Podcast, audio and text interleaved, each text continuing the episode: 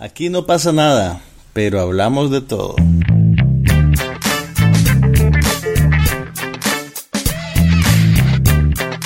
Un podcast sobre cine, TV, tecnología y todo lo demás.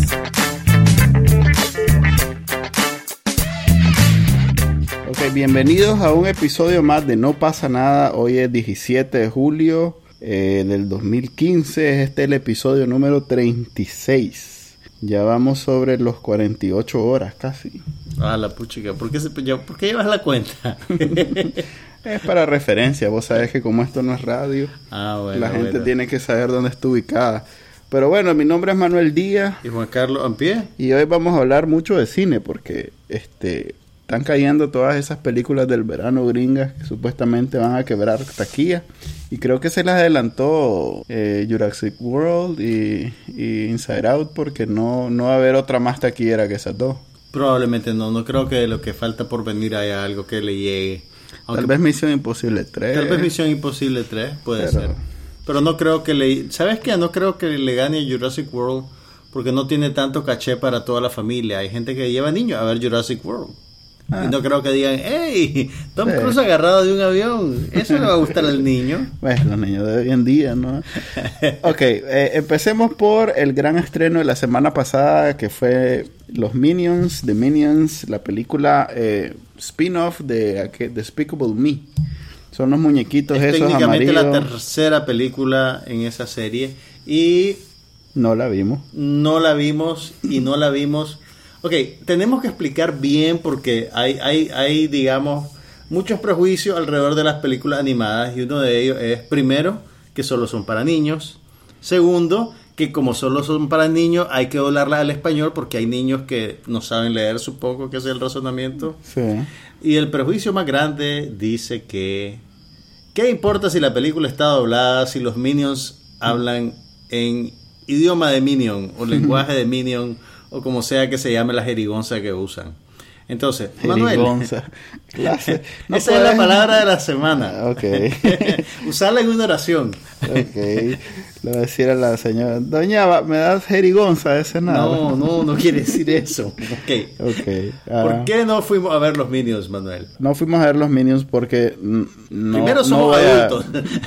no, pero igual, yo disfruto eh, la, la, el humor ese bien clásico y. Estoy eh, bromeando. Es el, no sé. Eh, estas animadas son el, Charlie Chaplin de estos tiempos. Mira, pues. la verdad, si no fuéramos a ver películas animadas, no veríamos la mitad de lo que traen al cine. Además. Empecemos por ahí.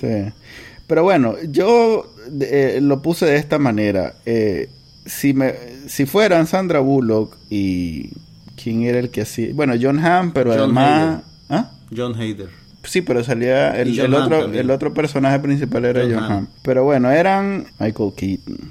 Ah, Michael Keaton, exactamente. Bill Hader, no, Bill Hader estaba en Inside Out, me equivoqué. Ok.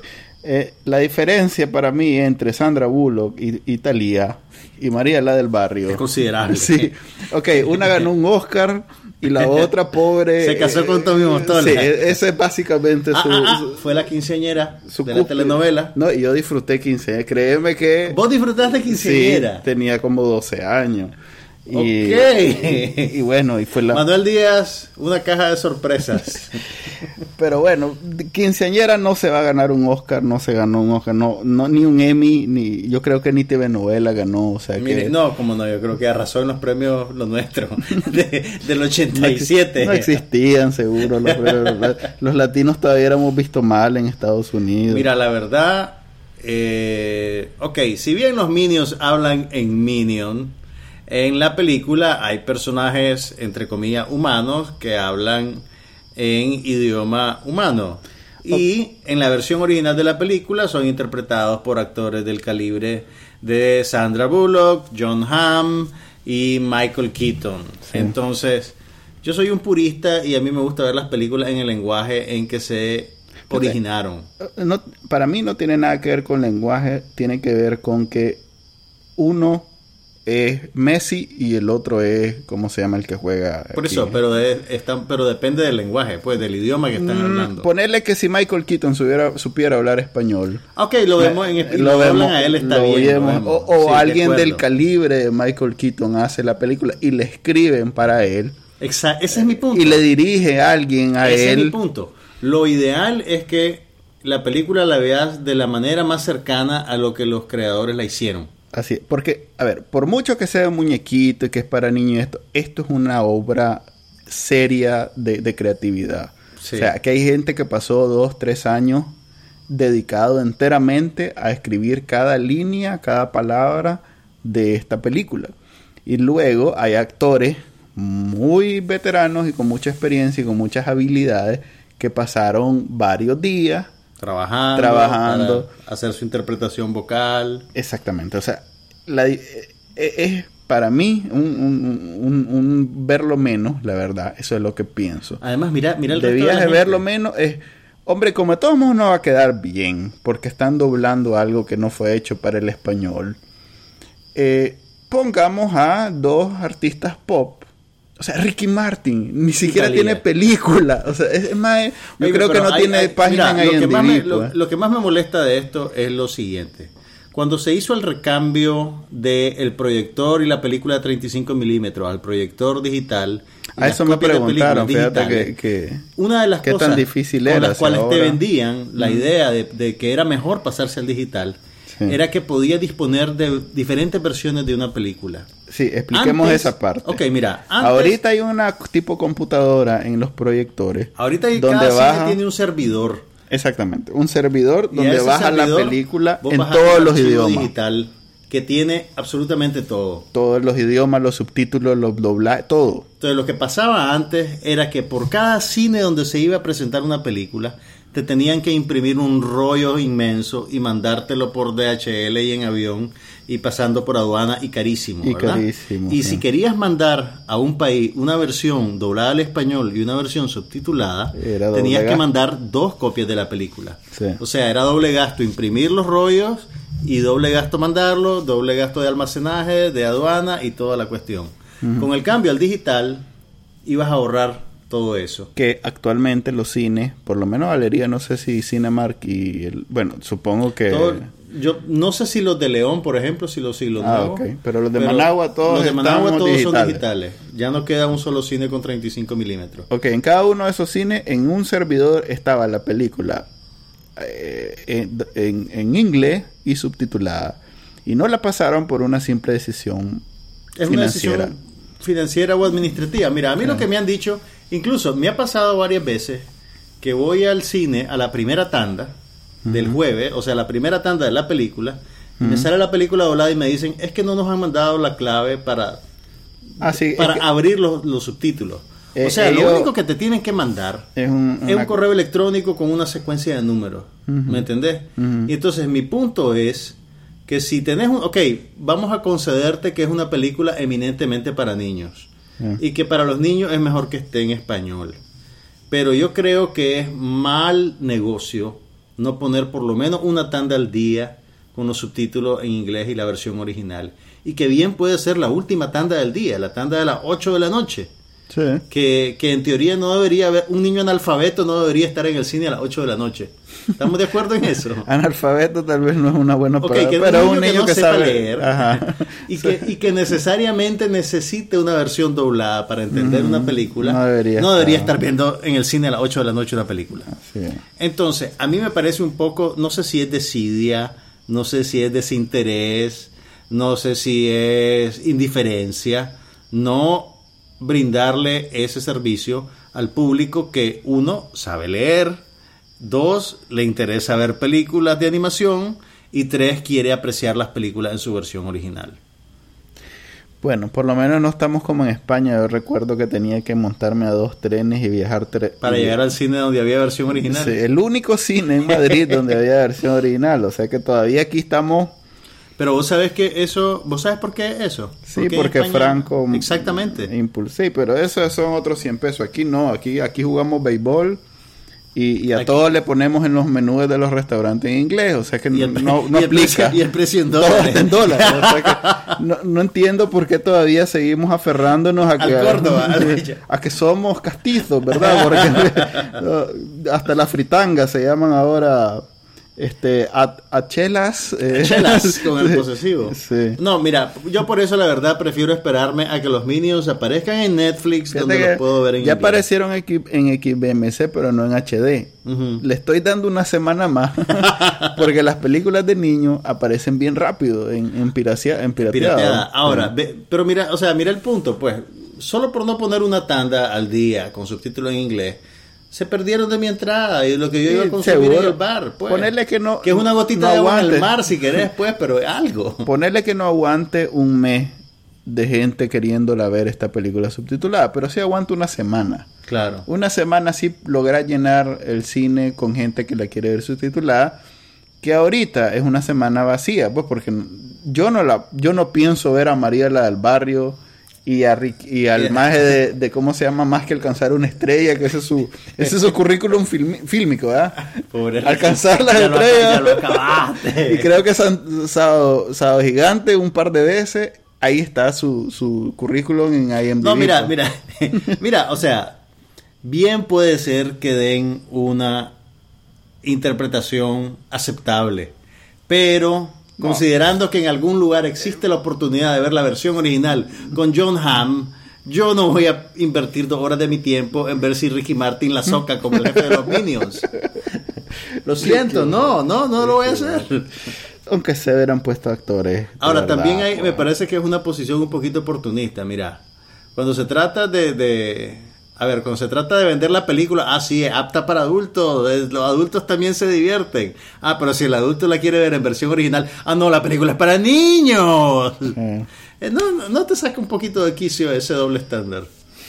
Pues no, porque todavía no soy este de ese ejército de perso de personas, no sé cómo decirle, de ese ejército de adultos que andan buscando desesperadamente una salida, un escape para dónde llevar a sus niños. Todavía está muy chiquita. Todavía está chiquita y todavía la divierto con el abanico del cuarto. pues, la, la pobre pasa dos horas viendo. big, big, big. Vamos a ver cuando ya quiera ver películas cómo voy a hacer. Pues. Pero bueno, por eso no hemos visto la película de los Minions y no les podemos decir si está buena, si está mala, si vale la pena. Está ahí, en el cine, Dame una semana como te en digo. versión Talía. Sí. Eh, dame una semana y yo te digo cómo está. Pero pasemos a películas que sí vimos. De hecho, vimos esa semana Child 44. que está siendo proyectada con el título de Crímenes Ocultos. Y la verdad es que parece una reunión de, lo- eh, de los exalumnos de Batman, ¿verdad? Estaba esperando que saliera. Este, ¿cómo se llama? No, no, tampoco. Dark Knight, pues. La, generación Dark Knight de de. Nolan. Sí, el ciclo de Nolan. Este, Estaba esperando a Michael Caine o algo así. sí. Pero estuvo bien, a mí me gustó, fíjate. Ok, eh, Crímenes Ocultos es una película basada en una novela que a su vez está basada en un caso de la vida real sobre un asesino en serie que mató a un montón de gente en la Unión Soviética. Y bueno, vino este escritor y lo, y lo traspasó a la época de Stalin. Entonces la acción ocurre a mediados del siglo XX en Moscú, en la ciudad de Volks, y Tom Hardy es un miembro de la Parachik, un investigador de la... Pero bueno, eh, eh, ubicándonos en el tiempo, este, eh, al final de la guerra- de la Segunda Guerra Mundial, o, o en medio de la Segunda Guerra Mundial, eh, repasa el final de la Segunda Guerra Mundial bien sí, rápidamente. empieza ahí en la infancia del personaje de, de Tom Hardy. Así es. Y eh, se desarrolla post Segunda Guerra Mundial. Exactamente. En Eh. los años 50. Sí. A mí me gustó sobre todo porque es muy difícil o es poco eh, visitado el, El periodo. el periodo desde el punto de vista de los rusos. Sí. Sí, hemos visto, creo que al año pasado vimos como cuatro de la Segunda Guerra Mundial, pero del estado, del lado de los aliados. Bueno, De del lado de los aliados, de del los occidente. pues, occidentales. Y no de los rusos. Y, y de los de los rusos, para mí, el más interesante es siempre Stalin por lo despiadado y asesino y sangre fría que fue. Ahora, pues. Stalin no aparece en la película, pero sí digamos los efectos de las políticas de exterminio de Stalin al principio.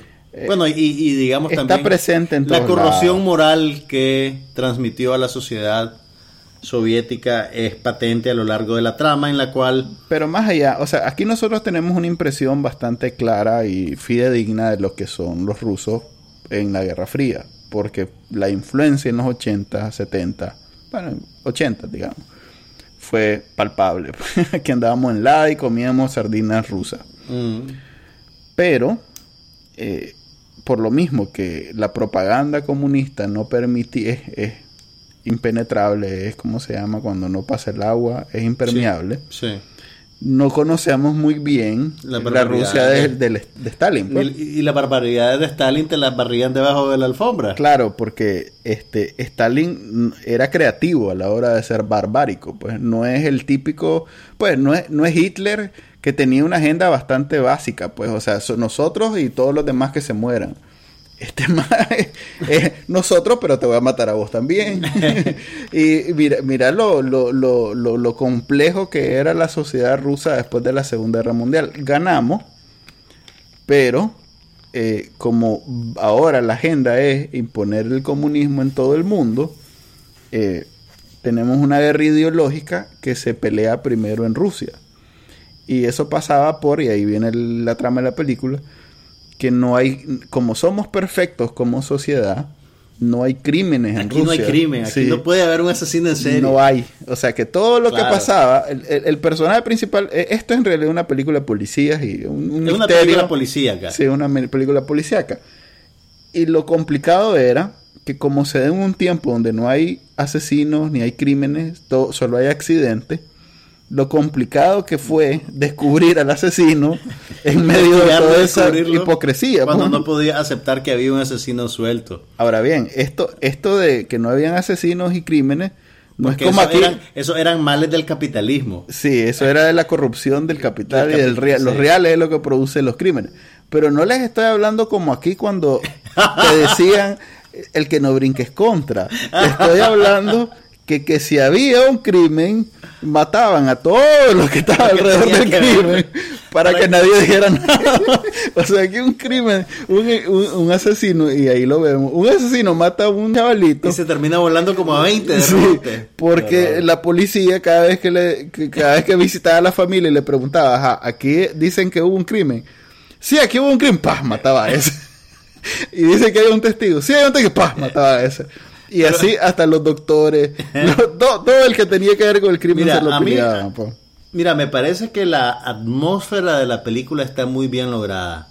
O sea, casi que te, Sí. te dan ganas, te dan ganas de te sentís como en una máquina del tiempo, es bien persuasiva. Sí. O sea, Y yo te- nunca estuve en Moscú en los años 50, Mm, pero, digamos pero- que la película es bien persuasiva a la hora de crearte una realidad.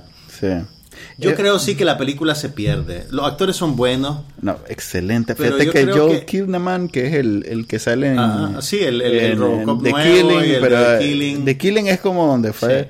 eh, Mira, va creo- para arriba ese Y los actores son muy buenos, pero yo creo que la película se pierde. Yo creo que están. Después del tercio inicial, que es bastante sólido, eh, se, se pierde su curso, me parece. La edición no me gustó mucho. La dirección me pareció deficiente. Pero siempre tenés buenos actores que te dan la impresión pues, de que las cosas van a llegar a buen término. Pues entonces, si bien no la puedo recomendar así de que vayan a verla, vayan a verla, sí, sí creo yo que es, es un, es un buen es un intento fallido, pues, por hacer una buena película. Pero, pero honestamente te digo, Pero eh, para mí, por ejemplo, vi el otro día en, en la tele este, la película de... mira, considerando lo que traen aquí al cine para adultos, esta película es bastante aceptable. Realmente era la única película para adultos esa semana. Sí, bueno, este es el lado B de los Minions. O sea que en la sala Sí. habían tres personas. Había un señor, No, no, por cierto. Había bastante Habían gente, adultos, había pues, había adultos que no querían ver a, a A Hello los Kitty, Minions. a María Y haciendo... había un señor, y había un señor que decía, ¡Yeah! ¡Ja!". Había un señor que salió validado y salió seguro diciendo directo a decirle a todos sus amigos, ven que les dije que el comunismo hacía todo eso. Claro, Pero es, pero la- es la- una película occidental, o sea que no va, a disfrutó, no va sí. a pintar la realidad. Debe haber exageraciones, pues. Claro que hay exageración. pero no, to- no todo es exageración porque Stalin creo que le sigue a Hitler en cantidad de rusos que mató Sí. en el siglo XX. O sea Sí. que no, no es... A mí me gustó y la actuación estuvo excelente. o Yo, sea, mira, yo honestamente, aunque la película sea regular, yo agradezco que haya por lo menos una pinche película a la semana para adultos. que no sea un blockbuster y que no sean muñequitos. ah, Bueno, y Este- esta semana se estrenó la mí- nueva película de... un detalle de esa Ah, película. Este, ¿qué? Realmente te das cuenta que los pobres rusos perdieron la guerra todos los días. O sea, la Guerra Fría no se perdió en el 90. Ya la habían perdido desde Ya hace la, rato. la perdieron todos los días que les tocaba vivir esa vida, porque realmente es impresionante. Pero ajá, continuemos. Va- vayamos con cuál. Ant-Man. Ant-Man, vamos con Ok. Ant-Man. Al fin. Ant-Man es la nueva película de Marvel. ¿Cómo es que se llama eso? ¿El universo? ¿Cómo es, Manuel? el Cinematic El, el, el- M- MCU. el MSU de Marvel. El Marvel sí. Cinematic Universe. Así es. Lo que inventó Kevin Feige. ¿Qué te pareció? A mí me gustó, me entretuvo. Eh, definitivamente no es una película, no sé, que voy a recordar dentro de un mes. ¿Una hora? sí, es una película bastante ligera. Este, los personajes son bien, bien Marvel, pues, no sé. Este, el malo es malo, la muchacha es bonita, el Paul Rudd, bueno, Marvel tiene la ventaja o la superioridad sobre eh, DC Comics que tiene héroes aptos para la comedia. O sea, eh, Robert Downey Jr., eh, el otro, el Pratt, ¿cómo es que se llama? Chris Pratt. Los personajes de, de Guardians of the Galaxy. Ajá, el, el- ajá Sí. varios de, de Guardians Sí, of sí. the Galaxy están en capacidad de, de generar humor, además de acción y aventura y todo lo demás. Sí. Paul Rudd es un Es un cómico, actor un actor comedia, pues, cómico, eh, ¿cómo se llama? Este Consagrado. consagrado, sí, eh, eh, está en capacidad de, es más, estaba comprobado que es capaz de hacer una comedia, no estaba tan igualmente comprobado que era capaz de hacer acción. Vos sabés que Paul Rudd... vos ¿Te acordás de Clueless, verdad? Sí. Pe- Sí, él es el- Clueless en la que Paul Rudd es el muchacho. Sí, sí, es quizás que- la primera que vez que enamora a Alicia Silverstone. que pues es una casualidad en realidad. Clueless acaba de cumplir 20 años de haber sido estrenada. Ya. Para que veas lo viejo que estamos. Yo me acuerdo que fue la primera película adolescente cuando yo ya no era adolescente. O sea que ya la vi como vi para ver. no, ya la vi como para ver qué ven estos chavales de ahora. ya. Pero bueno, mira, a mí, a mí me, me gustó que la película fuera tan infantil. Te soy completamente honesto. Sí. Eh, me parece que, que- mu- muchas películas de Marvel tienen como un sentido de importancia bien inflamado, ¿me entendés? Y, y tienen que ser grandes y monumentales. Es y que- con estas cosas que el universo está en juego. Es que a ver. Esta película está apropiadamente a la escala de una hormiguita. Y es y es súper ligera. Me gustó que fuera ligera. Sí. Me dio, me reí bastante. Pero fíjate que me probablemente reí. me reí No más que bastante, con, pero sí me reí. me reí más que con Guardianes de la Galaxia, probablemente. Ah, sí. No, ahí sí ya no creo. me- me pareció que era más esta, ¿sabes qué pasa? Es que todavía Guardianes de la Galaxia tiene tiene ese ese matiz de Marvel así como de Es que sí son parte de... A ver, hay en, el, en ese universo que vos te burlás, hay historias donde sí este, están bien... Es como la fórmula Coca-Cola. Al final de cuentas es azúcar con agua y alguna otra Claro. cosa. Pero Marvel, a pesar de que sea azúcar con agua y, y colorante, está claro que ahí, ahí está pues el valor de, millones y millones no, y está- millones de dólares. Estamos claros de eso. Y no, y no se va a poner a echarle achote para ver cómo queda. Pues entonces, este es como un plato bastante... eh, Me gustó que fuera ligero. ok, pero por lo mismo, porque es un plato bastante eh, eh, fuera de lo principal. Pues Ok, es, puede algo, ser. es algo que no interfiere mucho Con toda la- con la, el Con la mitología. Con el arco grande que es ese de las piedras y no sé qué, que ahí sí metes Dios a los. Avengers, ahí sí metes a los Guardians sí, of the Correcto, aquí no hay nada de eso de las Mira, que Cada piedras. vez que me tiran ese cuento de las piedras, me muero un poco por dentro. Ok, pero hay un... Estás claro que hay toda una generación, o varias generaciones de geeks que han seguido esa osada Dios los bendiga. desde Dios- hace 40 años y que ahora hay otra generación que lo sigue en la película. Dios los bendiga y créanme que están bien servidos por el mercado. Y el mercado no los va a abandonar, muchachos. Pero bueno, esta película incluso eh, eh, es bastante comestible para alguien que no está involucrado con el MCU. Ese Sí, que- o sea, hay, pues, hay cosas que te, que, que te conectan con otros productos de Marvel, pero es perfectamente comprensible. sí, eh, la verdad es que ni perfectamente siquiera... si, si es la primera película que ves de Marvel, la vas a entender perfectamente. Sí. Es más, eh, habían hecho la gran bulla que salió un Avengers y es de viaje el, el, el como el que está de último a la esquina izquierda de El- los el Avengers. halcón es, ¿no? Ajá, Falcon. Eh, Falcon. de viaje... Él me Avenger, Alguien que- él, él de repuesto. Sí, pues. alguien que es un tal buen vez, brother. tal vez el 2025 lo... No, lo- no, no, pero te equivocas. En el, en el Stinger, en la escena extra, sale el Capitán América. ¿No te quedaste a verla? Me quedé a ver la, primera, supongo, entonces. Hay una al final, final, final, Ah, el último final, el último momentito de la película. Cuando ya terminaron las letras. Ok, también eh, sale la peluca de... La peluca. la pel- peluca de... de- solo la, la tiñeron de negro, la peluca de Jurassic World. Ajá. Se la Ah, pusieron, se la pusieron a la, a la pobre Evangeline Lilly. Sí. Sí. Alguien no la quemó y entonces la ocuparon para esta Pero película. no, mira, pero podemos hablar de Michael Peña. Michael Podemos Peña hablar de lo salvaje que es Mira, yo- Michael Peña como actor cómico. Fie- Jamás se me hubiera ocurrido. No fregué, no lo has visto haciendo esos papeles antes. No, no, no así, no como esto, era divertidísimo. Estuvo o sea, bien. es- es- lo he visto Estuvo bien. simpático, pues, pero es lo mejor de Es el película. nuevo, es el nuevo pachanga de hoy en día. ¿Cómo es que se llama pachanga? Luis Guzmán. Luis Guzmán. es el pachanga de, de, esto- de esta De generación. esta generación, no, sí. es, es simpatiquísimo. Pues la, la- Es gracioso. la- la- las dos escenas en las que la retaíla que le está contando del cuento. Ajá, domina. eso- eso quedó muy bueno. Eso es buenísimo. Pero eso es más un ef- es, es la, la pericia de la, de la, de edición, supongo. no, mira, eh, No, hay- el, el- el guion... A ver, es un cuento bastante... Así hablan los, los, los, los- adolescentes urbanos, por decirlo de alguna manera, en Estados Unidos. Pero el collage que hicieron con las imágenes fue lo que quedó Mira, a mí me da la impresión que eso es un resabio del paso de Edgar Wright por el proyecto. Yo no sé si vos, te- Mm. vos, vos has visto las películas de Edgar Wright, ¿verdad?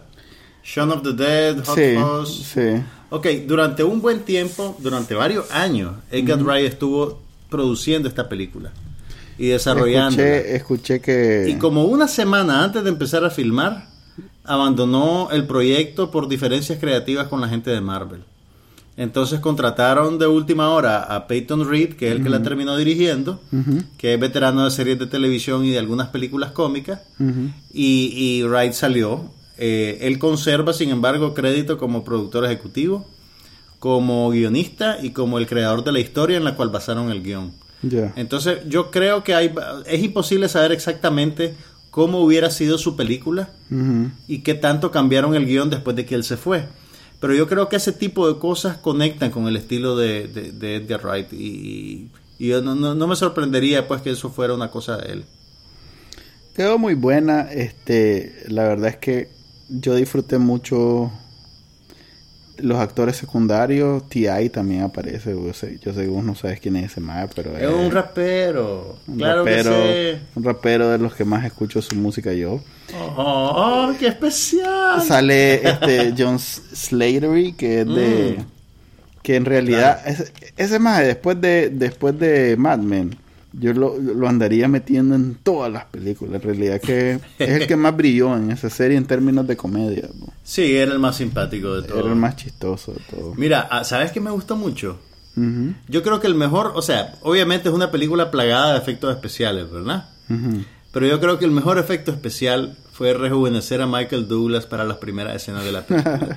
¿Te acordás? Es que era bien persuasivo. No, pero muy era bien persuasivo. solo es quitarle las arrugas. Pero ¿te acordás hace unos cuantos años cuando en una de las películas de X-Men sacaron a Patrick Stewart y a Ian McKellen supuestamente rejuvenecidos y parecían muñecos de cera de Madame Tussauds? No me acuerdo. Se miraba súper falso. Patrick Stewart no ha envejecido nada. Eh, tal vez ese fue el problema, que Patrick Stewart no Yo sé, pero lo agarraron según ellos para achavalarlo y parecían maniquíes animados. Era una cosa horrible. O sea, te querías arrancar los ojos para dejar de ver eso. Y en cambio ahora, al, al- al Michael- parecía el Michael Douglas del síndrome de China, que fue la primera película que vi con Michael Douglas. Y te estoy hablando como No del le 80. puse tanta... Fíjate que a mí me distrajo más que la... No, no me distrajo. Lo que te quiero decir es que fue bien persuasivo. Lo aprecié. Ok, a mí Porque me si distrajo... me distrajo es, es negativo, creo yo. Sí, a mí me distrajo Peggy Carter, la, la Hayley Atwell, que tiene esa serie. La en- envejecida, La envejecida. Ahí sí, la- Mm, tal vez por claro. eso, pues, porque ahí a esa le hicieron. Sí, no, y, y de viaje le hicieron. La maquilla, le hicieron maquillaje de cocodrilo. Sí, no la dejaron bien, pues. Entonces, ¿viste eh, cuando la Hope, que, le enseñan el disfraz de Wasp? De- Ujú, de que es el, es el este- este- acaba de spoilers Sí, pues. que va a ser. eh, Ese es otro de los héroes de, de Marvel que pues, en- eventualmente se convertirá en Avengers, supongo. Eh, que dice algo con doble sentido, pues que al Ujú. final ya era tiempo. Ujú. Como para decir Marvel y su estigma de machismo. que es otra cosa interesante de esta película que eh, a- al principio yo pensaba bueno el, el dilema principal de la película tiene que ver con Paul Rudd que quiere recuperar a su hija pero no yo creo que realmente el dilema principal de la película tiene que ver con el personaje de Hope y el Dr. Pym y cómo ella Que es la misma relación, nada más que. sí en otra generación pues Traspolada, pues. Sí. Extrapolada, mejor Es algo de padre e hijas y tiene que ver también con que un padre reconozca que su hija eh, tiene las mismas capacidades que un hombre, pues eh, algo- al- tiene algo de eso la película, pues y me pareció refrescante en el universo de en el universo cinematográfico de Marvel. Eh, la verdad es que es una película que van a disfrutar mucho los niños, así que este es el tipo de película que a mí me hubiera encantado de Power, pues, no sé. Es más, mucho más divertida que todas esas otras Marvel o que las DC Comics, que esas no tienen nada divertido. No solo nada son divertido, solo son portentos y sí, acción y suspenso. no sé ominosidad, pero sí, esta era como una película de matiné, Ah, en el sentido positivo Pero- de la palabra. pero súper cara y súper bien hecha, pues. Y eso es lo que les tenemos que decir de Ant-Man. Entonces sí, sí se puede ver, véanla, véanla. Ahora, lo que sí les recomendaría es no ver bajo ninguna circunstancia Entourage. Ah, bueno, ahí, ahí tú mismo, tío. Ahora, yo adentro. debo, debo, a ver, primero confesión de parte, nunca vi un solo capítulo de la serie, pero la película pues tiene que funcionar en sus propios términos. Y aunque no Debería. haya visto ni un solo capítulo, al principio tienen ahí un recursito de que Pierce Morgan le está haciendo una entrevista al personaje principal. Para y entonces te- básicamente te recapitulan toda la serie y te dicen quién es quién y cómo funcionan entre sus relaciones. Eh, y fíjate que honestamente, ¿cuánto tiempo tiene esa serie de haber salido del aire? Cuatro años. Mira, yo no sé si, si en estos cuatro años los fanáticos de Entourage crecieron en número, pues, y si alguien estaba hambriento por verlo llegar a una película, pero me pareció una, una, una película bien pobre, pues, no solo en, en términos narrativos y también en términos de dirección y de actuación. Ah, ¿Viste dinero en términos de producción? No, eh, se, se miraba... Debe ser entonces una película para aprovechar, sacarle el último Mira, centavito a la franquicia que ya... Probablemente, pues, porque en realidad era una película bien pobre. O sea, usaban locaciones reales. Sí, pero un capítulo, montón- de, un capítulo de Entourage en televisión probablemente hubiera sido igual de caro. Sí, probablemente. O sea, no desbarataron No, un no, no, edificio, jamás, jamás. Nada, pues. Mira, eh, hay muchos Dicen- cameos de eso me dijeron, que, pero muchísimos. que es un, es un festival de cameos donde Es un festival aparece de cameos todo donde mundo. aparece todo el mundo. Eh, pero vos sentís como que a cada paso se están congratulando por ser como son. Y te venden también. ¿Sabes qué parecía? Parecía una revista Maxim dramatizada. Mm. Pues todo ese estilo de vida Mm. de los machos que andan ahí levantando a las mujeres y siempre tienen una fiesta en la piscina llena de chavalas en bikini y la mitad de las chavalas en bikini se quieren acostar con ellos a pesar de que son unos perdedores porque no sé porque esas son las reglas de ese Tal tipo vez son de perdedores sociedad. a tu ojo, Pero a los ojos de ella, Son ganadores. sí, porque andan en carros y tienen teléfonos caros y esas eh, cosas. eh, te digo, una, me parece una película lamentable, pues, y bien... Bueno, nadie se espera algo diferente con ver el trailer o ver la serie o ver el Yo póster. siempre le doy el beneficio de la duda a cada película que voy a ver. Ok. No, pero pues, y, y es bien misógina y bien superficial y puchi que te digo. Pero por lo menos da risa, porque el No. misoginismo yo lo acepto cuando da risa. Mira, te, te, te, te o mentiría sea, si te- Bora también me hizo orinarme de la risa y es- No, no, no me reí y absolutamente. es antivalores. Me reí máximo. tal vez una vez en toda la película. No, pues, prefiero No. ver de nuevo Ant-Man. Mira, técnicamente es el equivalente de las películas de Sex and the City. Con la salvedad de que la serie de Sex and the City era buena. Mm. Y en su momento fue revolucionaria. Las películas no, no eran buenas y no eran revolucionarias para nada.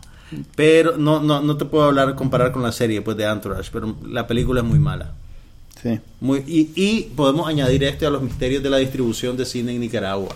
Porque no sé quién en Nicaragua está interesado en ver esta película. Ok, eso sería cine porque yo no la vi y no la pienso ver. Pero ya debe estar en XPMC. Que le vaya bien. Eh, así me embarqué con esa que... te- bueno, Black Hat ya te dije que me embarqué, pero también me embarqué con esa de... ¿Cómo se llama el, el marido de Madonna? Hagamos el camino. Penn. Que hizo una película de tipo... La de... tipo Taken. Ajá, tipo Taken. Si la dieron aquí en el cine, ¿no? sí, que la dieron al cine que yo no la vi. Ah, yo la vi, la vi... No. Se llamaba El Pistolero. Ajá, el Gunman, algo así. Gunman, sí. Qué basura de película. Sí, no era qué buena. bárbaro, no era buena. Sí. Pero yo te pude haber dicho eso porque no me preguntaste. no me acuerdo, ¿no? Y además la- estaba viendo los estrenos y dije, oye, está en HD, voy de viaje. Dije, no, fregué. Es más, la Anita me dijo, al, al comando, co- le faltaba como 20 minutos y me dije, ¿por qué la seguís viendo? Porque, porque ya la estaba adelantando. ¿Viste el toro? ¿Viste el toro? El toro. Ah, sí. es, el, es el final todo Ah. exótico a, a lo James Bond. no, es lamentable Sí, realmente. no, para nada, no sirve. Bueno, alguien hizo una cocina con eso. Bueno, Sean Penn pasó, paseó por Europa. Sí, conoció España. Ok, ah no, y en África también se desarrolla, sé Sí, que tal pero, vez visitó. pero eso lo filmaron en España, de seguro también. en- ahí en el sur. Ok, pasemos a televisión. Hablemos de las nominaciones de los Emmy. Ya de los salieron. Prime Time Emmy, ¿verdad? Los Primetime Emmy, así Porque es. Emmys hay en todas las ciudades de Estados Unidos y se los dan a el equivalente a Stalin Vladimir. no, pues, no estoy diciendo que Stalin Stalin se Vladimir. llama en 3, 2, 1. No estoy diciendo que Stalin sea malo, lo que pasa es que es algo bien local, pues. Ok, la serie que alcanzó más nominaciones fue. ta, ta, ta, Juego de Tronos, con 24 nominaciones, incluyendo, por supuesto, mejor serie dramática. Después viene American Horror Story Freak Show, con 19 nominaciones. Después la miniserie de HBO Olive Kittredge, con 13. Mm. La película original de HBO Bessie con 12 nominaciones.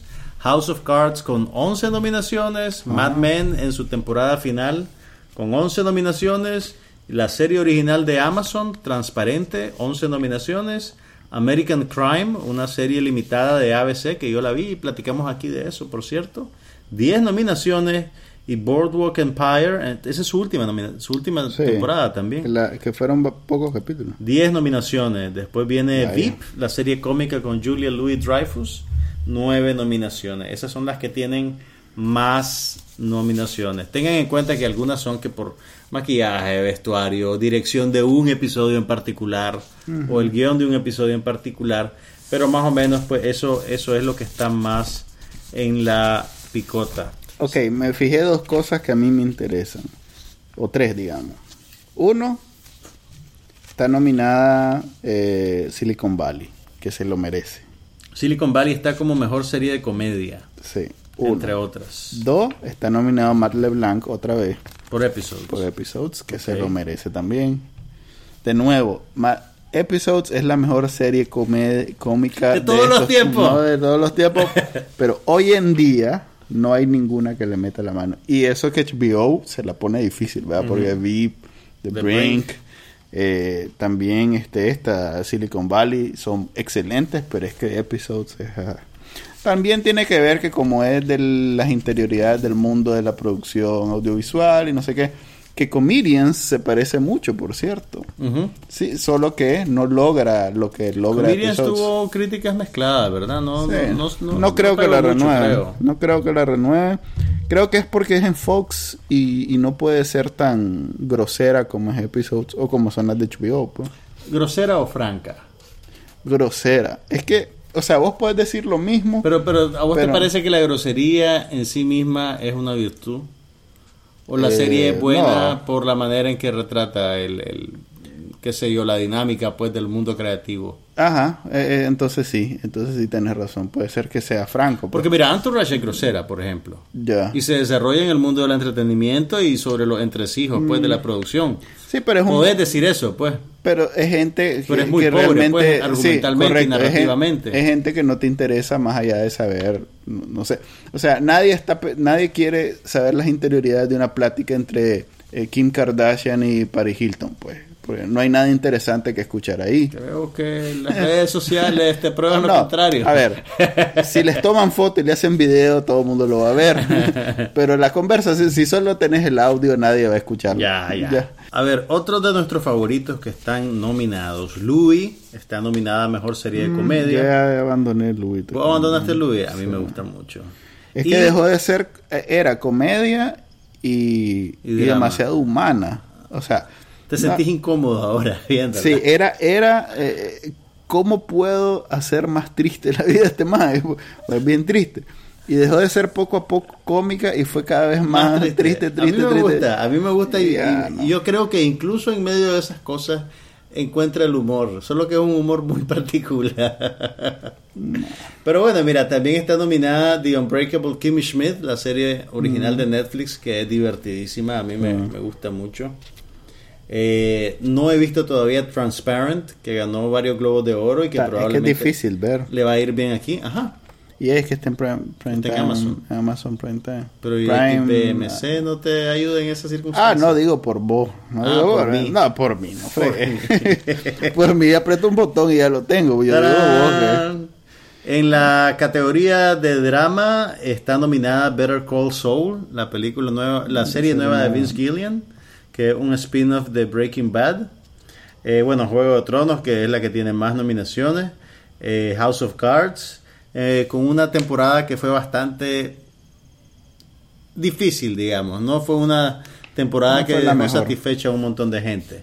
Y Mad Men, Mad Men en su despedida tiene ya el último chance para llevarse un Emmy de mejor serie dramática. Está John Hamm en... en- John Hamm está nominado a mejor actor de drama y nunca ha ganado. Lo han Sí, no, nominado yo varias sé, veces no y nunca ha ganado. No, no, nada en su vida. Así que este es el momento, porque su competencia es Kyle Chandler en Bloodline, que no tiene chance. Jeff Daniels en The Newsroom, que yo creo que tampoco tiene chance, a pesar que yo sé que a vos te gusta mucho. Kevin Spacey en House of Cards, que ya ganó en otras ocasiones. Y que no fue su mejor... Liv año. Shriver por Ray Donovan, que nunca la he visto. Y Rob Odenkirk por Better Call Saul. Es que ese premio tiene Bob que ser de Odenkirk John Hamm. está, está, está- ¿Vos crees que se lo puede quitar a John Hamm? O sea, por lo menos ya, Sí. ya digamos sentimentalmente se lo tiene que dar. Mira, tengo entendido que Shri- De hecho, Ray Donovan es la serie que tengo guardadita ahí para lanzar. Para un día lluvioso. Sí, para lanzármela este, próximamente. ¿Y qué- de, de- de qué va? Es un hom- hombre, es un músculo de la masa, de la masa, de la, De la mafia, eh, que pues tiene una familia bastante complicada, Mm, donde el papá es también un veterano mafioso y entonces Mm. Es creo que es este Showtime, entonces no es Sí, es Showtime. es Showtime. Sí, esas series de Showtime tienen así Vos un- las ves como de medio pelo, ¿verdad? La de Showtime. No, yo Son la idea veo, mía. no, y ahí Penny Dreadful la veo. Ah, ok, ok. eh, de episodes la veo A también. Penny Dreadful le vas a tener unos gatitos pronto. Sí, fíjate, no le fue bien, no le fue bien en los, en los, en los, ¿cómo se llama? En los ratings. Ah, sí. Qué raro. Mira. Está arrasando una, eh, ¿cómo que se llama? A ver, hablemos de las omisiones. Vos sabés que Empire solo tuvo tres nominaciones. ¿Y por qué nominaron Empire? Mejor actriz, Taraji P. Henson. Ah, bueno, Eso es sí. muy merecido. Sí, es muy merecido. Es muy merecido, tenés que admitirlo. Y yo creo que la debieron haber nominado como mejor comedia. Te lo juro que sí. Es un melodrama. ¿no? Jamás me había divertido tanto con una serie de televisión. ah, bueno, otra cosa buena que pasó. Por primera vez en tres años reconocieron el trabajo de Tatiana Maslany en Ah, Orphan Black. sí, internet se volvió Y loca. está nominada como mejor actriz protagonista en una serie dramática. El internet se quebró. Sí, internet Se quebró. Se volvió loco internet con eso. La verdad debieron haberla nominado desde la primera temporada, porque lo que esa magia hace en esa serie Sí, y es fíjate increíble. que, bueno, vos la ves. Yo vi la primera temporada y Ah, tengo pendiente la segunda y la tercera, así que no spoilers. Ok, la, en realidad que llega un momento donde te olvidas que es, que es la misma persona. Sí. No, a, a mí me pasó con la primera temporada, es un Sí. trabajo excelente el que hace. Lo que pasa es que va, va agregando clones. Vos porque sí, te quedaste con tres o cuatro, no sé. Me quedé como con cinco. No puede ser. ¿Cómo no? A ver, la, la Mira, científica. La muchacha, pues la, la, Ajá, la- chavala, la inglesa, ¿verdad? La inglesa, la científica. La científica, la, ama de casa, La ama de casa, eh, la, La loca rusa, psicópata, la rusa psicópata. Ajá. y había una ejecutiva. No es la que ella sustituyó a la policía, Ah, bueno, y la, y la alemana que murió. pero no la conocimos. Claro que la conocimos, salió. Solo Tuvo varias escenas con ella. No, no Sí, tuvo varias escenas claro que sí. No, hombre, sí. Claro esa- que sí. Aparece muerta. No, pero tiene, pero después, ey, la, la inglesa se hace pasar por la alemana. Sí, pero Así no que se tenés aparece. un, un doble, triple clon. Mira, en la segunda temporada hay otros cuatro y en la tercera hay otros dos, tres por lo menos. A la puchica. Y, y vienen los clones varones. Voy que ese mae también le hace... Pero ese mae no es tan... ¿A quién? A Hot Paul le hacen clones.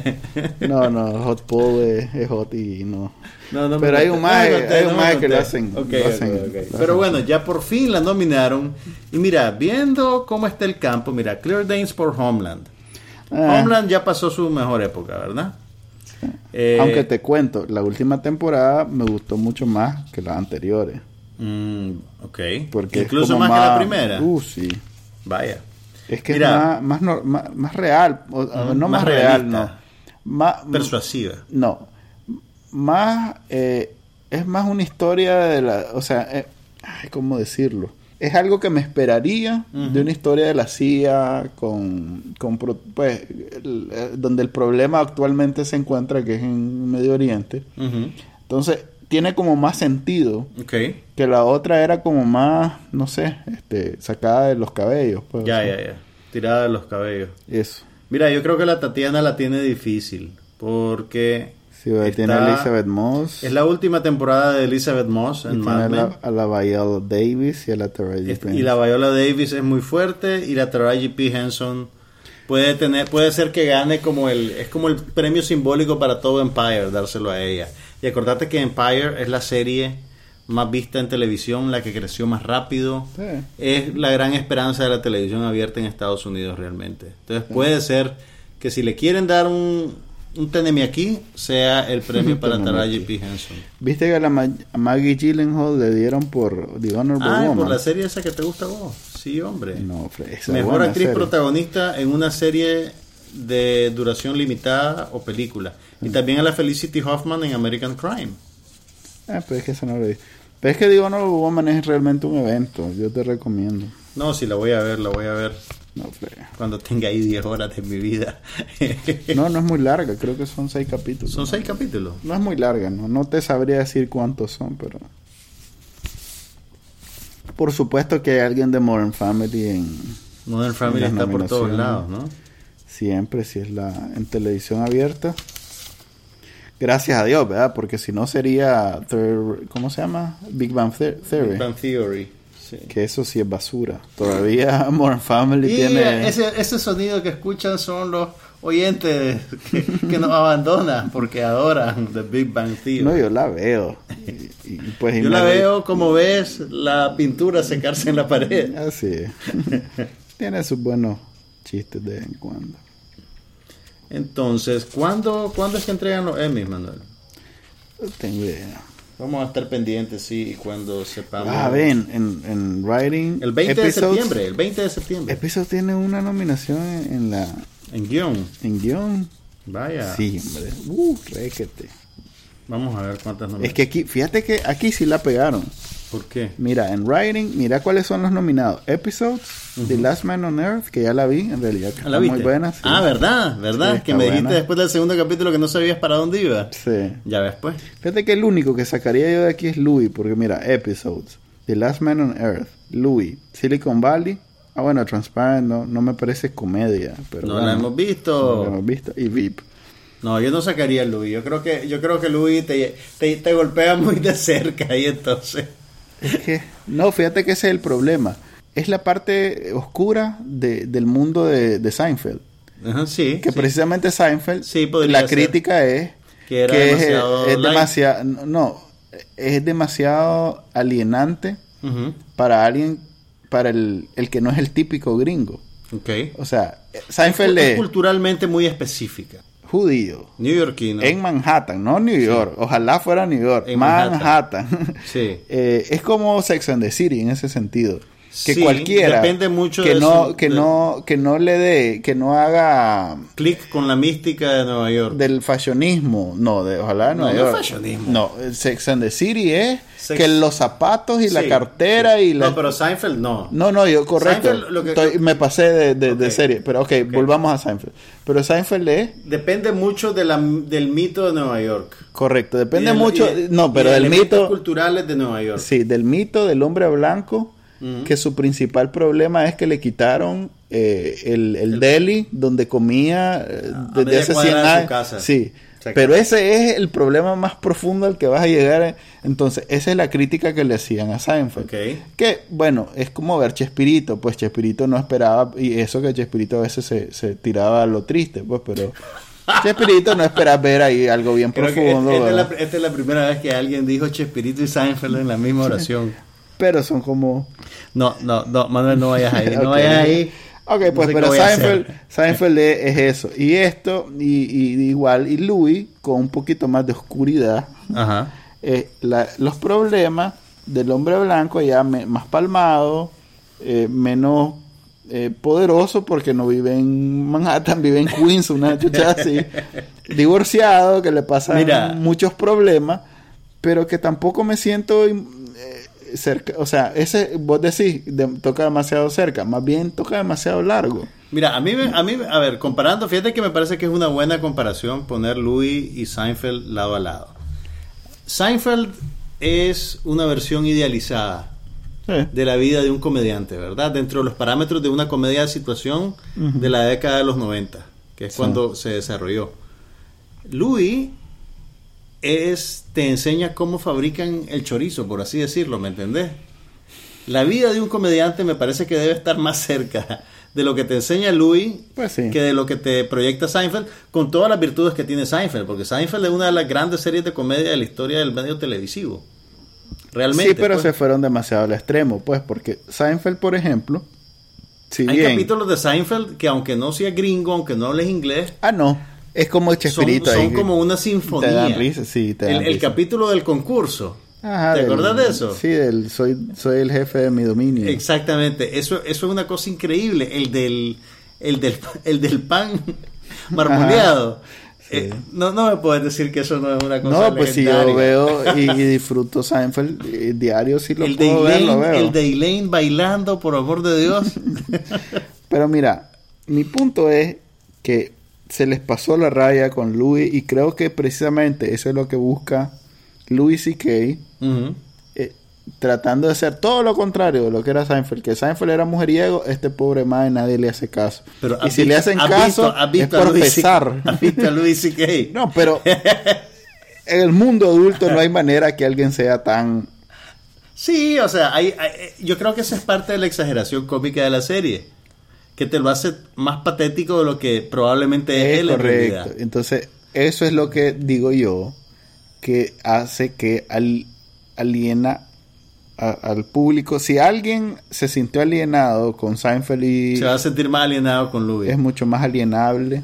Mira, sí, no, estamos El- de- Lo patético que lo Mira. absurdamente positivo que era Seinfeld, este es Mira, estoy, absurdamente estoy de negativo. acuerdo que no es Modern Family.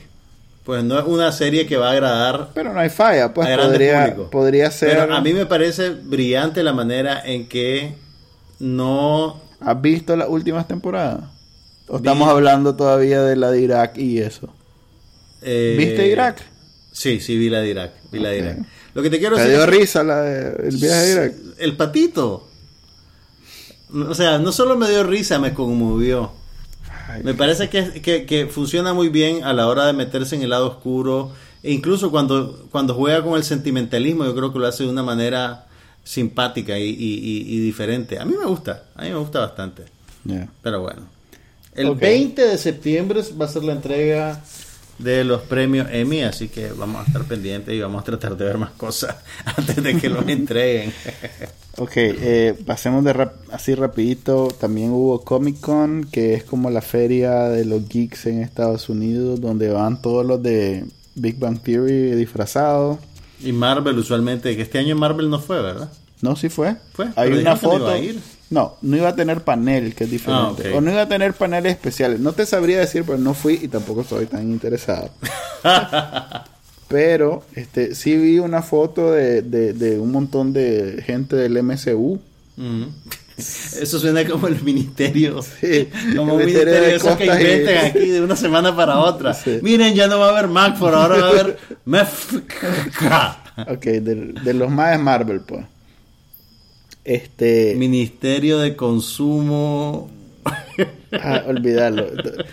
Pero bueno, de todos modos, Comic Con fue. eh, quedó. Ministerio de Consumo Universal. Comic Con quedó en manos de Batman versus Superman. pues. Y de la Guerra de la Galaxia. No, fíjate que ni la guerra de la galaxia. Pero hubo un panel de la Guerra de la Galaxia. Sí. A ver, lo que pasa es que lo que pasó dentro de Comic Con este no suele trascender porque pues, es ahí donde lo vivís y ahí, te ahí se emocionan los geeks, pero no, no, pre- no precisamente sale al mundo. Lo que sí sale son los trailers Claro. y, y- las Ahí piezas van a que los llevan. trailers y los adelantos de las películas. algunas cositas pues para Sí. promocionar. Y el trailer que sí trascendió, El oh, de Batman vs Superman. Batman vs Superman, que se filtró primero, ahí un mae con el celular lo grabó y después los maes lo liberaron. pues. Mm. Ese fue el que ¿Cómo lo lo viste. viste? Sí, sí, lo vi, lo vi. Pues no me emociona tanto porque no es. Sí. se ta- se- es, que estos maes se toman demasiado en serio a sí mismos. Es- no, sí, sí, se, se ve que es muy portentoso todo. Ahora, hay, hay, un, hay una tendencia que me preocupa. Es la tendencia de la mujer en el poder que simplemente no entiende a los héroes. Te fijaste que sale Holly Ajá, Hunter sí, al como que parece como senadora, como Sí, la primera o presidenta o algo así. Y vos ves, Ah, suave, espérate. Estoy confundido. Es que viste el del Suicide Squad también. También vi el de Suicide Squad. Ah, pero yo te estoy hablando ahorita del de Batman Sí, ok, Superman. cierto, también sale Holly de- Hunter como funcionaria ¿Es de gobierno. Hunter? Sí, es Holly Hunter. No, Fred, no. funcionaria de gobierno o de estado. Y vos la ves que la más va a ser problema para los héroes. Simplemente no Sí. entiende. No, eh, a ver. Y yo cuando es la el vi- gobierno, es el gobierno. Pero, pero, es, no es la pero yo veo una tendencia. Porque cuando es como eh. Julianne Moore en los Juegos del Hambre. Sin Sajo, primera parte. Pero más bien es- Que la maje está en el poder y es la. No, y vos no, la ves no, que la maje va a ser un clavo. A ver, creo que ahí están chocando dos tendencias. Uno, Ah. que, ok, esa no es una tendencia, eso siempre es así. Que el status quo no está de acuerdo con un cambio. Ok. Entonces el status quo siempre es representado por un gobierno, un líder o un rey, o eh, en este caso, Julian Moore en Juegos del Hambre o aquí la senadora. Y la tendencia que sí es verdad. Cada, que eh, Cada son Ajá. o son mujeres, porque las mujeres no son minorías. Sí. Entonces esa es la verdadera tendencia. Que ya, le, ya están saliendo del estigma de que la mujer es la que hay que salvar y ahora la mujer es la perpetradora o la dueña del poder. O el negro o el Pero latino. lo usan para complicarle la vida al héroe. Porque es solo parte de- quiere salvar al mundo. Porque es parte de la historia de, de ese tipo de cosas, pero Ok, tal vez estoy, estoy, tal vez estoy. hay que estar agradecidos, hombre, que De al que le- hay, hay negro, por- hay negro, latino y mujeres en posiciones de poder, El aunque sea en las películas. El presidente de The Brink es latino. Sí, por eso Es te digo. Morales. Por eso te digo. El presidente Navarro. Y en VIP es una mujer. Y en Por- VIP es una mujer. Por eso te digo, más bien hay que estar Es- agradecido es con. Hollywood que Es un avance. Sí. O sea, dentro de un par de generaciones ya el héroe va a ser o mujer o minoría. Ajá. Pero mientras tanto, Sí. mientras tanto Todavía se va a estar no. jodiendo al héroe. Así es. Pues, Está en la posición de poder, que ya es un avance a ser la víctima que hay que rescatar. Pues. O, o, el, o el villano que hay que patearle al trasero. Ah. Como le pasaba a las minorías. Ahorita. Entonces, ok, ¿te, te gustó el tráiler? ¿Te parece tener expectativas Pues de la película? Tres minutos. Además que falta como un año. Sé que, Falta un año para la, verla, sí. La verdad es que yo no logro emocionarme con algo que falta tanto tiempo. ¿no? Tu rango de atención es como Sí, el gato. es como, Es se- como el del- como la gallina que le pone un grano, se le olvida, le pone otro. Sí, ok, no. que- mira, si te digo, Sí sé que internet Se eh, quebró. se quebró con eso. ok, el trailer me, me- me pareció que como trailer hizo bien su trabajo. De Porque- confundir todo. No, porque vendió bien la película, creo yo. Hay muchas cosas que quedaron en el aire. Comparado con el teaser que sacaron a... No, claro que tienen que quedar en el aire porque Por es- eso, es pues, pero- teaser, pues, básicamente. Sí. El teaser anterior no decía absolutamente Fíjate que a nada. mí me gustó más el teaser. ¿Te gustó más el teaser? No te creo. Sí, hombre. Esa última escena donde le pregunta que si sangraba.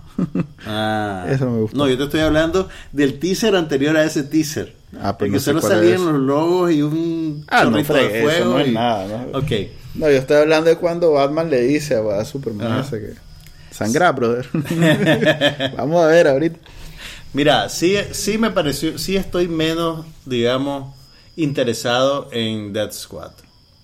Fíjate, Suicide, Suicide Squad. Squad, perdón. Yo estoy más interesado en Suicide. No te creo. Sí, ¿Por hombre. qué sale Jay Courtney ahí? Porque sale Viendo las... Smith. No, hombre, no, Fred. Viendo las series de televisión de DC Comics, le sale mejor el antihéroe ¿Qué que el, el, el héroe pulcro, el Superman. pues. También es de DC Comics. Sí, Squad. claro. Eh, Suicide Squad. Suicide Squad. De hecho, se entremezclan. O sea, DC Comics va a ser ahorita lo que viene haciendo Marvel. Finalmente, pues.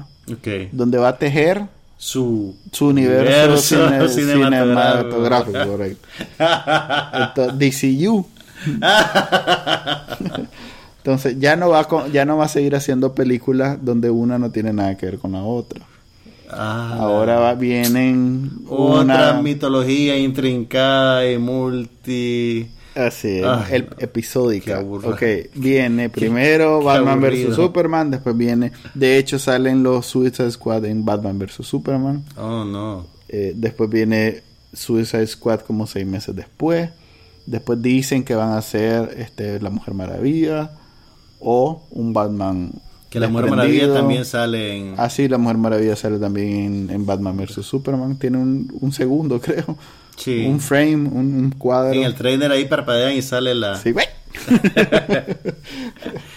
ah, pues sí. Sale el traje de Robin, o sea que podrían hacer una precuela antes. Oh. Espérame, tengo que apuntar ya porque me voy a confundir. Sí, no, yo vi el trailer y después me leí como ocho páginas de, de, de geeks analizando Para y más es que entienden, claro, Claro. más es que entienden porque leen los cómics y saben de qué están hablando. Pues yo Ya, que ya, no ya. solo veo las películas, Ya te entiendo. no entiendo nada. Mira, yo me, yo me burlo un poquito de eso, pero realmente entiendo el entusiasmo de la gente. Hoy, por ejemplo, liberaron en YouTube un teaser de los X-Files. Y Ah. casi me caigo de la silla. No y el vi. teaser no revela absolutamente nada, pero sale el agente Mulder y Scully, salen con sus lámparas en la mano. Debe ser una de esas tomas que tenía ahí guardadas. Casi, no, no, no, es reciente, es reciente. Casi lloro. Casi lloro cuando lo veo. Vaya. pues. Pero bueno, eso fue Comic Con y hablando de series de televisión, rapidito, hablemos de True Detective. ¿Viste ese capítulo de Michael Mann? El, la capítulo- balacera. el cuarto capítulo de la segunda temporada de True Detective parece que sigue la tradi- ha creado una tradición porque en el cuarto capítulo de la primera temporada, Ah, fue en el cuarto. sí, fue en el cuarto, hubo una balacera épica filmada en una sola toma. Aquí no fue filmada en una sola toma, pero sí fue una balacera épica. Fue una balacera de lo de a ver, al nivel de Hit en Michael de Michael Mann en Hit. Increíblemente puesta en escena y editada. Yeah. y se consumió además un gran pedazo del metraje del capítulo. Fue bien larga. Sí, fue bien larga. Y, y no me la esperaba, nadie se la esperaba. Pues yo pensaba que venía pa, pa, pu, pu. A mí, me, como no la vi el, Además el- que va bien lenta y bien como- complicada, como, bien no densa. la vi el mero día, me tiraron ahí unos spoilers por el Twitter. Ah. O sea, yo sabía que venía una balacera, pero no esperaba que fuera tan buena, tan, tan bien hecha realmente. Normalmente la veo en la mañana del lunes. O sea que no... Ok, ¿vos crees que a raíz de la balacera la gente va a dejar de odiar tanto a True Detective segunda temporada? Espero que más bien los creadores suban su nivel, suban su juego a partir de esta balacera. Que a mí no me ha- Porque el no odio ha- no es infundado. pues. A mí no me ha repugnado, te digo honestamente. No repugna, pero no es la mejor serie. Yo creo, que yo creo que la primera temporada está sobrevalorada un poco. Ya, ya platicamos de esto la vez pasada. Sí, puede ser. Pero es una serie sólida en términos de policías, Sí, acción yo, y eso. yo creo que los valores de producción son muy buenos y los actores también. Pero esta no, no, es, no goza de la misma... No, no tiene la misma popula- popularidad, pero No, y digo, no es tan sólida como la primera. no sé, fíjate la Hay primera. demasiadas cosas pasando. Creo sí, que... eso sí, esta está recargada de trama. sí. Pero la primera también tenía una trama bastante económica y centrada. Y, y al final un montón de los elementos quedaron en el aire porque se volvió una cuestión meramente metafísica. Eh, y Pero yo disfruté todos los, los monólogos de... yo también, no, sí, a mí me gustó, pero... pero Es más, tiene eso, eso, eh, eh, ese elemento de, de- de- de la reflexión este, cínica sobre e intelectual, porque no es que simplemente se drogó y comenzó a hablar locuras, pues ah, se, Que sí, el personaje de Matt McConaughey. Ajá, el. Matthew McConaughey en True Detective, Sí. la primera, tiene Mr. Robot ahorita en la, en la- en la Ah, serie que sí. hablamos. pues, Sí, sí, sí. Donde hace de pronto, se tira una crítica bien ácida sobre el mundo, donde no, no, no, no se limita, pues, o sea, incluso este, hace unas críticas. Es más, en el último capítulo de Mr. Robot, critica el género. Vaya. Eh, eh, también en la televisión Hackers, la, la original, pues, la, Ujú. la película, La película que que hizo hizo. con la Angelina Jolie. Y sí, Cuando era chavalita. cuando era chavalita. niña todavía. Y los madres vieras cómo la acaban. Pues claro, si Hackers fue todavía... No, pues, la pero- gente ni, entendía que era el internet cuando hicieron esa película. No, pero no, de la 90. acaban diciendo que, uh, mira qué ridículo, sino la acaban diciendo, este, esta es la tendencia de Hollywood a la hora de hablar de hackers. Y, y eso era lo que era. No, pero, o sea, lo extra- no, no, no simplemente se queda en mira qué valor de esta película, sino que mira, este, generalmente cuál es el problema de Hollywood a la hora de No hablar sé, con... mira, me, me- me parece que burlarse de hackers es como pegarle a una foca bebé con un tubo. Es demasiado fácil. Es demasiado fácil. No hay gloria en eso. Fíjate que en términos de ratings, esa de Wayward, Wayward Pines Ajá. Le está yendo bien. le está yendo súper bien, está reventando a True Detective. La vamos a a tener que ver, ¿no? Sí, definitivamente. Que Last Ship no está tan mal tampoco. Falling Skies tampoco. Mr. Robot está en los primeros 15. Ujú. Eso es bueno. Sí. Eso es bueno. Seguro Porque es USA y. Bueno, Penny Redful no aparece, fíjate. Qué problema. Hannibal parece que se va a morir. Sí, no la van a agarrar los. Nadie más la está queriendo agarrar. Así que Sí, si que son fans de Hannibal, lo siento. Yo, yo la pude haber cantado esa. Ok, hasta ahí llegamos porque yo creo que llevamos una hora y media, ¿no, Fred? Llevamos una hora y media. Esperamos no se hayan aburrido. Les nada. prometemos que el próximo programa vamos a hacer una moratoria para no hablar de True Detective.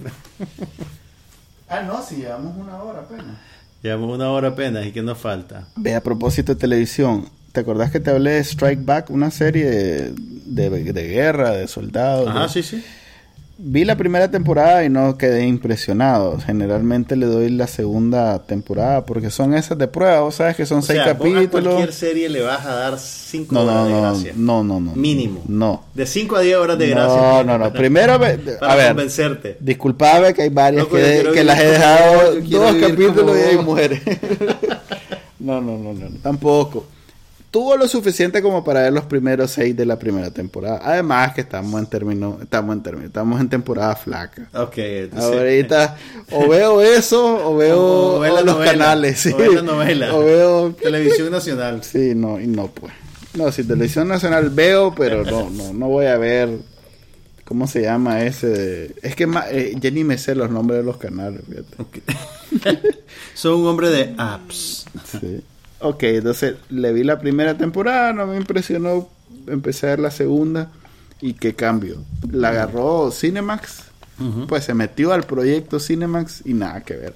O sea, eh, la primera es eh, televisión abierta, ya sabes, pues la producción es baratita, o sea, hacen el esfuerzo. Se ve que hay alguien detrás que sabe, pero no están los reales, no está la, la segunda, no. La segunda es película, pues. Vaya. Es muy buena la segunda y, y pues no deja de ser una serie de acción, de guerra y esto. No, no es tan seria como Homeland, digamos. Pero sí eh, eh, dan ganas de verla. Pues con Claro. razón lleva cinco temporadas y ahorita está estrenando la, creo que la quinta o la sexta. Con razón. Yo dije, a la puchi que esta serie lleva cinco. Y vos no sabías que existía. Y esa primera, sí, primero no sabía que existía. Es de BBC. Junto con, pues, con solo que sea la BBC ya me siento ya que tiene cierto nivel de, calidad es. garantizado. pero cómo llegó hasta aquí sin con una temporada primera tan balurde pero pues ya vi que es porque y por último este estrenó la segunda temporada de The Strain esa película esa serie de FX Producida por Guillermo del Toro, el director donde mexicano. donde también dirige algunas partes de la serie Ah, sí, sí, sí, dirige algunos capítulos, es cierto. Y es uno de los mejores directores de películas de horror de nuestros tiempos, así que... Así es, y tiene, pues, además de ser direct- buen director, tiene buen ojo para las historias estas de terror y suspense. Sí, sí, sí, definitivamente. Entonces sí vale la pena. Eh, o sea, es como quizás la competencia más fuerte que tiene Walking Dead en televisión. Tanto así. Porque mira, Guillermo, Es que, bueno, no sea, estoy diciendo que vayan mi impresión es tú que- a tú, ¿verdad? es Estoy Walking diciendo Dead que... tiene más ambiciones. No, pero es que además es mucho mejor. No, y, Walking Dead eh, es mucho mejor. Ok, lo que te quiero decir es que, a ver, Guillermo del Toro es un excelente director y tiene mucho talento para el pulp. Pues lo que se Sí. conoce como pulp, pues como eh, el horror así, que puede ser un poquito chabacano tal vez, pero que en realidad dentro de sus parámetros puede ser, ti- tiene su arte, pues, ¿me entendés? O sea, que son géneros poco respetables, digamos. Sí, y Pero están que alguien- mismo, están los dos en el mismo nivel. Pero pues. alguien que, que, que lo sabe manejar te puede crear algo bien distintivo y bien, y bien rico, pues. Sí. Eh, ese es más o menos el, el, el, Y como te digo, el territorio en el que Guillermo del Toro se mueve. y como te digo, y hay bastantes series de este tipo que yo no veo. Pero, este, de las que he visto, eh, Walking Dead y Strain son como los dos ¿Cuándo viene el spin-off de Walking Dead? es agosto. En agosto. ya. Fear Walking Dead. Eso es todo, pues. Ah, bueno. Eh, muchas gracias por escucharnos. Este fue el episodio número como 46, algo así. 36. Y nos vemos la otra semana. Hasta luego.